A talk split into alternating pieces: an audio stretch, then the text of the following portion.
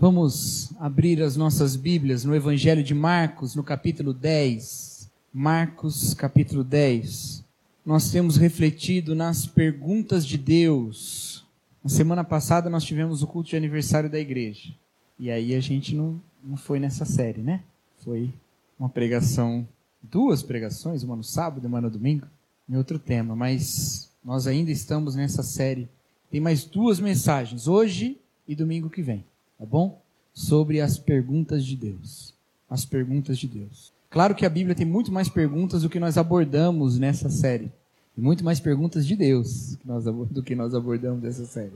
Mas essas que nós temos buscado compreender nos dão um pouco do panorama de como Deus quer nos formar. As perguntas de Deus não são perguntas para que ele saiba coisas que ele não sabia, que ele sabe de tudo. Como alguém que sabe de tudo pode fazer perguntas. Também não é uma pegadinha, mas são perguntas que nos ensinam a perguntar as perguntas certas, que movem nosso coração às perguntas certas e aos desejos corretos. E hoje nós vamos olhar no Evangelho de Marcos, no capítulo 10, duas histórias que trazem a mesma pergunta de Deus.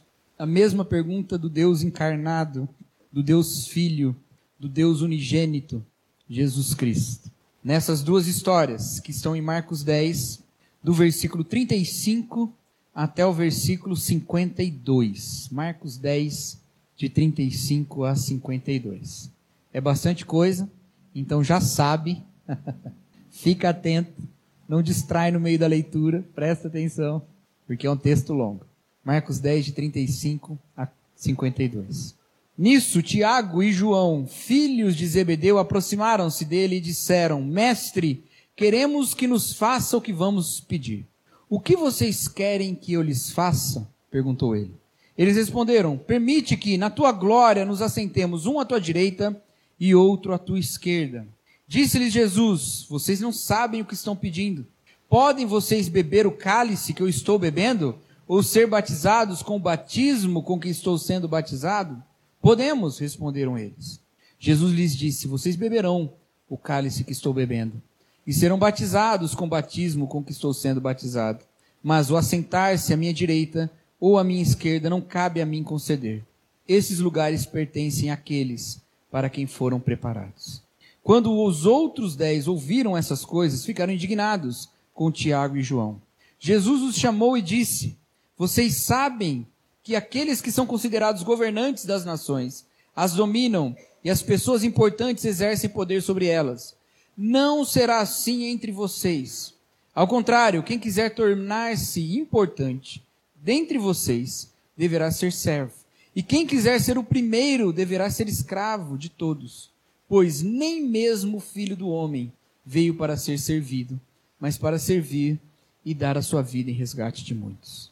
Então chegaram a Jericó quando Jesus e seus discípulos, juntamente com uma grande multidão, estavam saindo da cidade, o filho de Timeu, Bartimeu, que era cego, estava sentado à beira do caminho pedindo esmolas.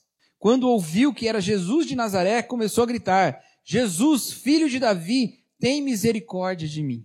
Muitos o repreendiam para que ficasse quieto, mas ele gritava ainda mais: Filho de Davi, tem misericórdia de mim. Jesus parou e disse: Chamem-no.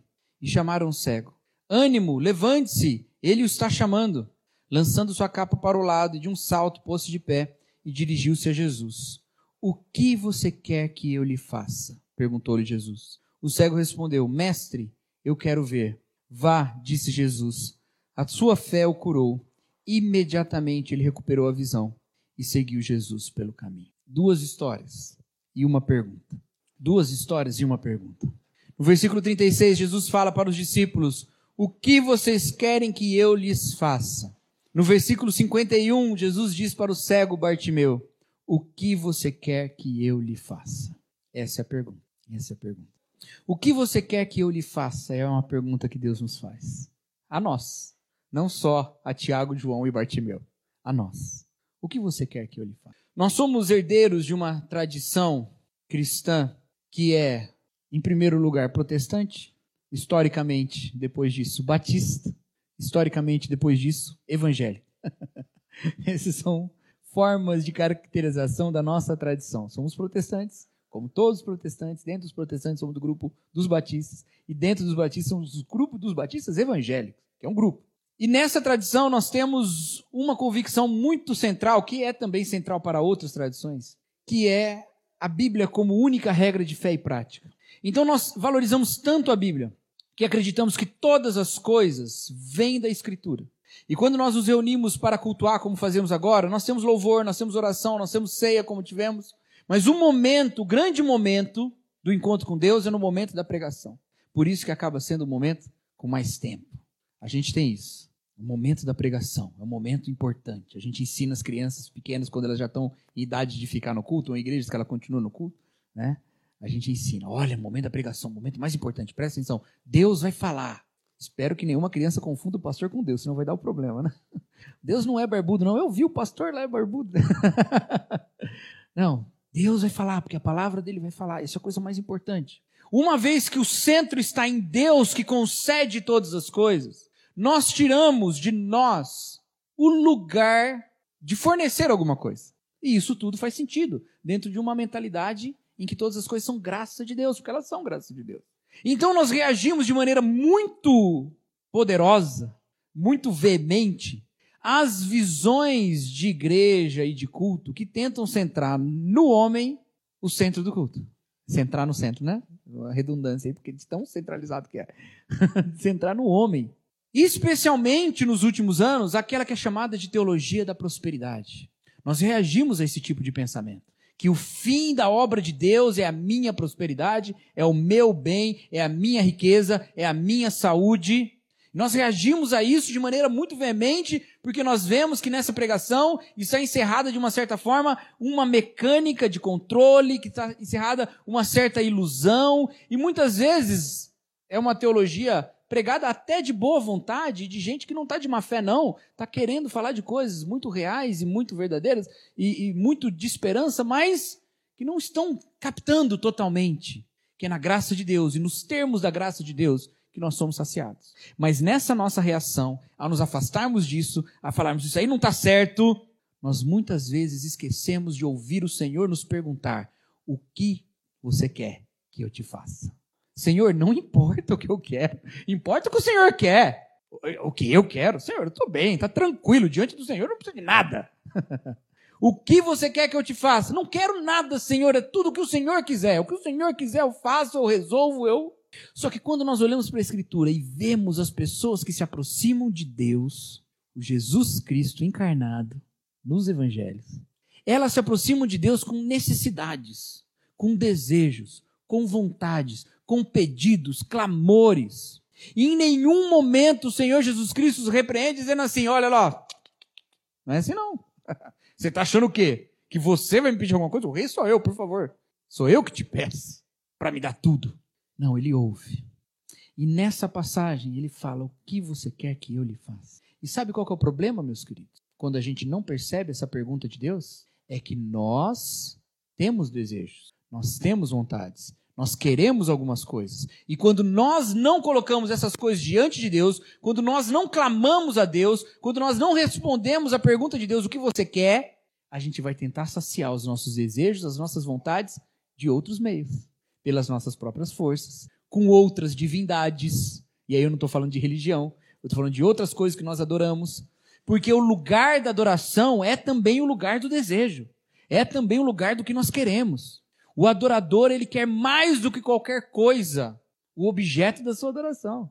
Então, quando nós não levamos o nosso desejo diante de Deus, nós estamos muitas vezes soltos para depositarmos em outras coisas. Como eu disse para os irmãos, a pergunta que o Senhor nos faz não é para ele saber uma coisa que ele não sabe. Ele sabe o que você quer. Ele sabe o que você quer que nem você sabe o que você quer. Ele sabe. Ele sabe disso tudo. Mas ele te pergunta para que você coloque diante dele: O que você quer que eu lhe faça? Vamos ser bem sinceros. Quando nós nos aproximamos de Deus, quando nós nos convertemos, nós não nos aproximamos de Deus porque nós pensamos assim: o Senhor do universo todo merece toda a minha vida, então eu estou aqui para entregar a minha vida a dele. A ele não. Em geral, um ou outro pode ter sido dessa maneira, mas em geral nós nos aproximamos de Deus Porque nós tínhamos insatisfações, desejos, sedes, fomes, que nós levamos ao Senhor. Fomos à igreja porque tínhamos um problema familiar. Fomos à igreja porque estávamos com problema financeiro, porque estávamos enfrentando uma doença, porque estávamos insatisfeitos com crises existenciais. Fomos à igreja porque nós queríamos alguma coisa. Nos aproximamos de Deus porque nós queríamos alguma coisa. E aí é um contrassenso chegar no momento em que nós estamos e falar assim: não, não se aproxime de Deus com desejos, aproxime-se de Deus com tributos. Quando o Senhor pede que nós lancemos a Ele até a nossa ansiedade a nossa sede, a nossa fome. Joga para o colo de Deus, resolve. o que queres que eu lhes faça? O que vocês querem que eu lhes faça? O que vocês querem que eu lhes faça? Essa foi a pergunta de Jesus para os discípulos, Tiago e João. O que vocês querem que eu lhes faça? Eu gosto muito, quando eu era mais jovem, né? Mas na verdade, quando eu era criança, né? Eu gostava assim de histórias, contos de fada, fábulas, essas histórias, esses contos, gostava muito. E eu gostava muito dessas histórias de gênio da lâmpada. gostava muito. Tinha um programa na Rede Cultura, que era Contos de Fada, que aí passava um monte dessas histórias, eu achava legal, que tinha lá uns efeitos especiais bem toscos, era legal. E aí tinha lá o do Aladim.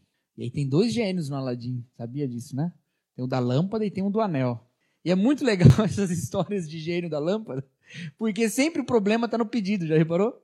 A pessoa pede uma coisa e aí ele acaba tendo uma consequência terrível por causa daquilo que ele pediu. É sempre assim, né? Pede um negócio e aí quando pede. Ou então acaba sendo enganado, né? O que, que você quer? Eu quero dois milhões, e vem dois milhos desse tamanho, né? sempre está o pedido, no problema está no, em quem fez o pedido e na forma como fez o pedido. Claro que Deus não é desse jeito. Claro que quando você vem fazer uma oração, você não precisa ser a pessoa mais articulada do mundo, deixar tudo claro, porque senão Deus vai te dar um negócio completamente errado, né?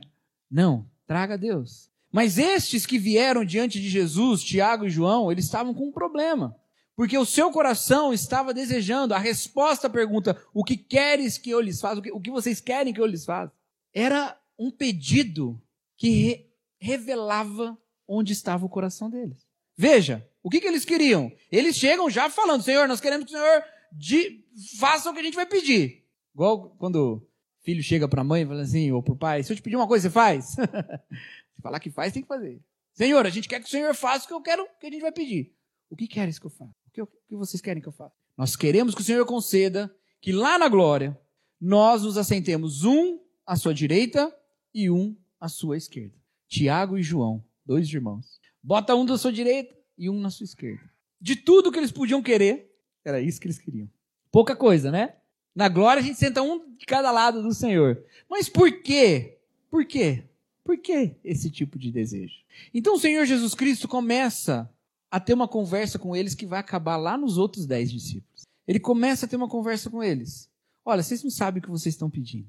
Vocês podem beber o cálice que eu estou bebendo ou ser batizado com o batismo com que estou sendo batizado?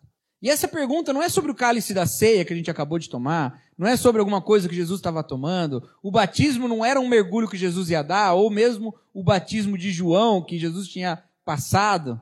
Jesus está falando aqui do sofrimento e da morte. O cálice do sofrimento. O batismo da morte.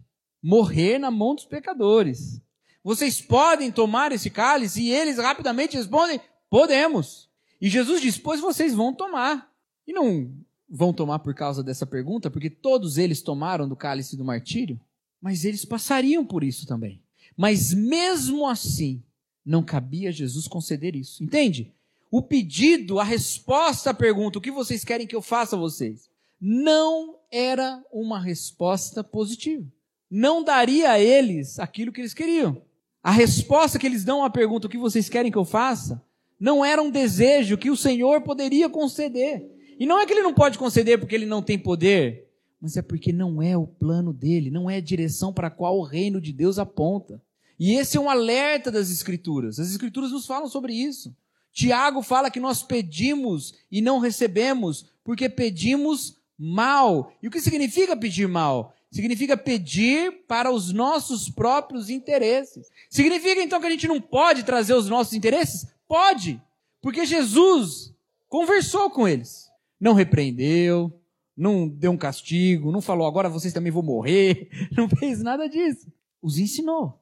Podemos trazer os nossos desejos mesquinhos diante de Deus, mas vai ser um grande problema. Se você vê 10, 20 anos de evangelho, sempre trazendo problemas e vontades mesquinhas diante de Deus, porque a vida não é sobre isso. Deus tem algo muito maior se os seus desejos estiverem apontados para o lugar que Deus quer apontá-los. Então, o que o Senhor quer fazer é muito mais do que encher a nossa cabeça de versículo. Ele quer formar o nosso coração para quando formos perguntados o que vocês querem, a gente responder, a gente quer exatamente isso que o Senhor quer que a gente queira. O que vocês querem? Nós queremos sentar um à sua direita e um à sua esquerda. Eu não sei o quanto do reino Tiago e João já tinham compreendido nesse momento. Eu não sei se eles estavam percebendo que a direita e a esquerda de Jesus era só a direita e a esquerda do trono do universo. Eu não sei se eles sabiam disso. Pode ser que eles não sabiam.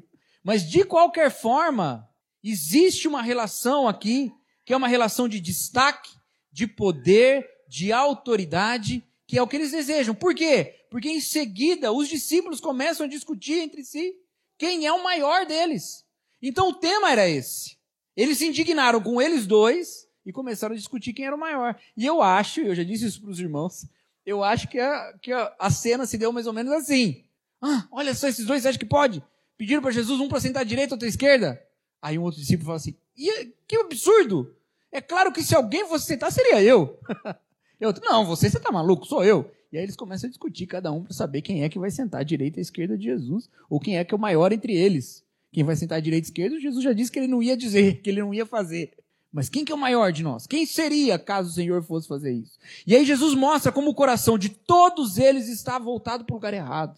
Por que, que o coração deles está voltado para o lugar errado? Porque ele diz: olha, no mundo, os que governam são os que têm autoridade, são os que estão acima, são os que estão sentados nos altos lugares, nos tronos, são os que recebem aí os poderes, os cetros, as coroas, que têm a caneta na mão para assinar, que têm o dinheiro no banco, seja o que for, o símbolo do poder da época de quem está lendo esse texto. Estes são os grandes poderosos da época, mas entre vocês a vida sempre será o contrário. Na igreja de Deus, em todos os milênios, o objetivo, o coração, a direção é para baixo, é para o joelho, é para a humildade, é para o quebrantamento, é para o serviço, é para a dádiva, para a doação. Então, vocês estão querendo as coisas erradas. E aí Jesus entra de novo no assunto de querer. Veja só, ele fala assim: quem quiser tornar-se importante, deverá ser servo. É isso que você quer? É isso que você quer? É isso que nós queremos? Nos tornarmos importantes? Seja servo. Seja servo por quê?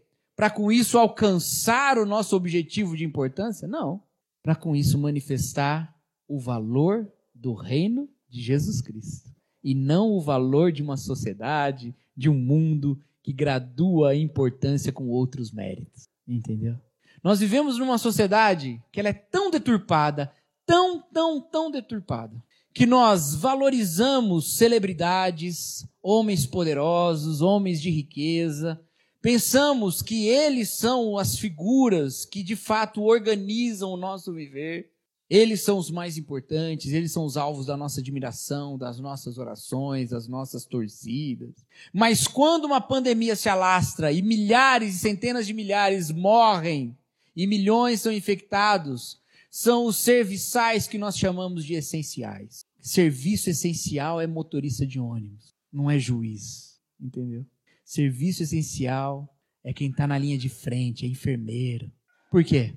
São esses os que ganham mais? São esses os mais recompensados na nossa sociedade? São esses os que nós consideramos mais importantes? Não, a gente só percebe a importância quando o mundo vira de ponta cabeça. É nessa hora que a gente percebe a importância. O sistema de mérito do mundo é falho, porque ele chama de importante o que no frigir dos ovos não é o mais importante. Mas na igreja não é assim. Quem é o mais importante? O outro. Cada um considere o outro superior a si mesmo. Eu não sei graduar qual é a função mais importante. É o pastor, é o diácono. Não. O mais importante, o cargo mais importante da minha vida é aquele chamado o próximo em geral, o mais próximo. quem eu posso ajudar agora? Quem eu posso servir agora? Quem eu posso abençoar agora? E para eu viver esse tipo de vida, é uma transformação do querer que é necessária. Aqueles que querem ser importantes precisam entender que a sua vida vai transformar em mais importante o outro do que você mesmo. Você precisa mover e mudar o seu querer. O querer. E aí que a coisa fica muito, muito, muito difícil. Por que, que fica tão difícil? Porque a gente está disposto a mudar tudo, menos o nosso desejo. O desejo é o lugar que a gente acha que onde mora a nossa personalidade. A gente mora no nosso desejo. Se eu perder um braço, eu continuo sendo eu. Se eu perder todos os membros, eu continuo sendo eu. Se eu ficar completamente imobilizado, se eu fizer um upload da minha mente para uma máquina, eu continuo sendo eu, desde que eu tenha vontade. Não é que eu tenha conceitos, que eu tenha ideias, não, se eu tenho vontade, vontade é que me marca. E aí, quando Jesus fala que o problema está no querer e que ele quer mudar o nosso querer, ele está nos chamando para uma transformação completa. E essa transformação completa começa com um encontro com Deus na pergunta: O que você quer que eu te faça? E aí a gente fala: Senhor, eu quero sentar à sua direita. O Senhor fala: Deixa eu te mostrar o que é que você deve querer, se é isso que você quer. Se é isso que você quer, você deve ser servo. Se você quer ser o primeiro, você deve ser o último. Porque o filho do homem, o primeiro, aquele do lado de quem você quer sentar, ele não veio para ser servido, mas para servir e dar a sua vida em resgate de muitos. Ele não veio para ganhar um assento, ele veio para dar a sua vida. Para isso, a gente precisa de uma, uma britadeira espiritual para vir perfurando o coração duro. E essa é a grande questão que nos move quando nós nos reunimos aqui em adoração. Porque a adoração é uma forma da gente colocar o nosso querer diante de Deus. É uma forma da gente aparecer diante de Deus e falar assim: Senhor, a única coisa que eu sei que me orienta nessa vida é que é para o Senhor que eu olho e para o Senhor que eu vou dedicar todas as coisas. Muda, restaura, transforma. Na adoração a gente não está mais centrado na gente, a gente está centrado em Deus. Naquilo que você se centrar, aquilo é que vai te moldar. E se você está centrado em Deus na adoração, é na adoração que você vai ser moldado. Você vai ser transformado. A gente vai aprendendo isso, a gente vai aprendendo a ter prazer nessas coisas. A gente vai aprendendo a cantar canções ao Senhor e, e gostar de cantar canções ao Senhor. Até o ponto da gente gostar do Senhor para quem a gente canta essas canções. Com todo o nosso coração. A gente vai aprendendo a gostar de participar da comunhão até o momento que a gente passa a amar o espírito da comunhão. E nele amar o próximo. Aproximarmos-nos, aprofundar o querer de Deus no nosso coração é um desafio para a vida inteira. E a gente nunca pode parar. Porque a nossa carne, ela conhece a gente muito bem. E ela consegue perverter até as coisas mais santas e altas. Às vezes eu olho alguns ministros, alguns pastores de muitos anos e que têm uma carreira muito bela e muito frutífera. E depois de muitos anos no ministério, eles adotam uma virada radical na vida e adota um tipo de pregação, um tipo de andar, um tipo de agir, um tipo de ministério completamente diferente do que ele fez até ali. Eu tenho alguns exemplos na minha mente nesse momento. E eu quero pensar, e eu acho que eu não estou muito errado quando eu penso isso, que grande parte desses homens de Deus fazem isso porque eles perceberam que o querer dele deixou de estar em Deus e passou a estar no próprio ministério, passou a estar na sua própria fama, passou a estar no seu próprio. Tudo, tudo aquilo que traz prazer para ele mesmo. E ele volta a querer se reapaixonar por Deus de novo. E ele vê que as coisas têm que ser diferentes. E que ele tem que voltar a ser servo. E que ele tem que voltar a ser humilde. Que ele tem que voltar a se dedicar ao outro. Porque é a vida inteira assim. Não tem ninguém que chegou lá. Não tem ninguém que zerou esse jogo. A vida inteira é lutando contra essa nossa vontade que quer se sobrepujar à vontade de Deus. Mas a gente ora como o Senhor Jesus Cristo. Seja feita a sua vontade, não a minha. Porque quando o Senhor Jesus pergunta a estes homens vocês tomariam do cálice que eu vou tomar? Eles respondem: Tomo. O Senhor Jesus Cristo disse: Vocês não sabem o que vocês estão pedindo. Sabe por quê? Porque a própria vontade de Cristo era: Pai, afasta de mim esse cálice. o próprio Senhor Jesus. Mas ele disse: Seja feita a sua vontade. Vocês podem tomar do meu cálice? Podemos. Que tipo de palavra tão orgulhosa é essa? Podemos quando o próprio Cristo, lá no Getsemane, está falando: afasta de mim esse cara. O Senhor dá uma aula para esses discípulos. Eu sou tão grato a Deus por esse trecho. Ah, a gente não tem uns trechos que falam com a gente, assim, que tem a ver com a nossa história, né? Porque tem coisa que a gente não luta muito na vida.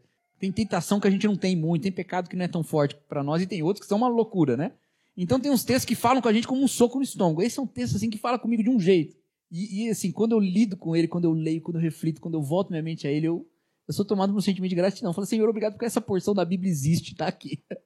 obrigado que ela está aqui. Porque o Senhor deu uma aula para esses discípulos. O caminho é para baixo. O caminho é para humildade. O caminho é para ser o último. O caminho é para servir. Mas então veio uma outra história. E essa outra história é completamente diferente. A história de um cego em Jericó, o filho de Timeu, Bartimeu. Assim, o nome Bartimeu significa filho de Timeu. E aí o Bartimeu estava lá no caminho de Jericó, cego. E quando ele soube que era Jesus, eu acho esse detalhe maravilhoso, quando ele ouviu que era Jesus de Nazaré, ele começou a gritar. Não é como se ele tivesse clamando a todo mundo, me cura. Ele pedia esmola. Mas quando foi Jesus, ele sabe que esse pode me curar. Então veja, imagine, o texto diz que ele está gritando cada vez mais alto, ao ponto das pessoas pedirem para ele parar de falar. Me parece que Jesus passa por ele. E ele continua gritando e grita cada vez mais. Agora pensa, se ele é um homem que esmola, que está pedindo dinheiro, passa Jesus, ele grita, grita, grita, Jesus vai embora e não para. Quanto mais ele grita para Jesus, menos ele está ganhando dinheiro. menos esmola ele está podendo pedir. Mas ele sabe o que ele quer. E ele sabe diante de quem ele tem que pedir. E ele pede então a Jesus, ele clama: Jesus, filho de Davi, tem misericórdia de mim. É a esse que Jesus se aproxima, ou manda chamá-lo, e ele vem e fala: O que você quer que eu te faça? E este percebe uma coisa: toda a conversa dos discípulos sobre quem senta à direita ou à esquerda descamba para o papo do mérito. Quem é o maior entre nós? Quem merece mais estar à direita ou à esquerda? Mas a conversa do cego é: tenha misericórdia. Não tem nada a ver com mérito. Até porque aqueles que estão andando com Jesus e que vêm, e que estão na posição de poder dar algum tipo de moeda para ele, ou seja, uma posição que pode ser vista pela sociedade como de superioridade, eu não sou desprovido como esse cego. Eu estou maior que ele. Eu estou andando com Jesus, eu não estou aqui gritando igual um louco. Mandam ele ficar quieto, como quem tem autoridade. Fica quieto, para, para de atrapalhar, para de perturbar. Repreendendo como quem pode repreender. Mas ele sabe que não tem nada a ver com mérito, com posição. Pelo contrário, quanto mais ele grita e mais as pessoas ficam contrárias a ele, mais ele está assumindo a posição de quem precisa do quê? De misericórdia. Porque a única esperança dele é misericórdia. Essa posição é a posição do discípulo, é a nossa posição. Aquele que não chega a Deus pedindo glória, que não chega a Deus pedindo contabilização dos méritos. Senhor, olha aí, vê aí tudo que eu fiz, vê se eu consigo um lugarzinho aí mais perto do Senhor. Esse seu anjo aí me colocou num assento meio ruim, não dá para te ver direito, tem uma coluna na frente. me põe perto de você, pelo menos mais perto do que o fulano ali, poxa. Eu fui muito mais culto que ele. Eu evangelei muito mais que o outro ali. Aquela irmã ali quase não orava. Eu tive que ir trocentas vezes na casa daquele irmão ali para aconselhar, falar para ele deixar o pecado. O Senhor, me deixa mais perto do Senhor. Eu acho que eu sou melhor que esse povo. Não é esse tipo de papo que se tem com Deus. É Senhor, tem misericórdia de mim. Porque papo de mérito é papo do filho mais velho lá do, da parábola do filho pródigo. Senhor, esse tempo todo eu estive com o Senhor. O Senhor não me dá nada. Mas qual é o papo do filho pródigo? Eu não sou digno. Eu não sou digno. Esse é o mover do coração, do querer. Senhor, eu não sou digno de ter querer, mas eu tenho. Então eu venho diante do Senhor desprovido de orgulho, revelando: eu não sou digno, mas eu quero. Então que eu queira que o Senhor quer. Que o Senhor queira o que eu quero. Ou então muda o meu querer. E eu acho lindo como a Bíblia traz histórias de todos os tipos. Uma história maravilhosa de, de Zacarias e Isabel, que por anos oram por um filho. Oram, oram, oram, oram, oram. E aí o Senhor, quando vai dizer que vai dar um filho, que é João Batista, para eles, diz assim: Olha, o Senhor ouviu suas orações. O anjo fala, né? O Senhor ouviu suas orações. Puxa, legal.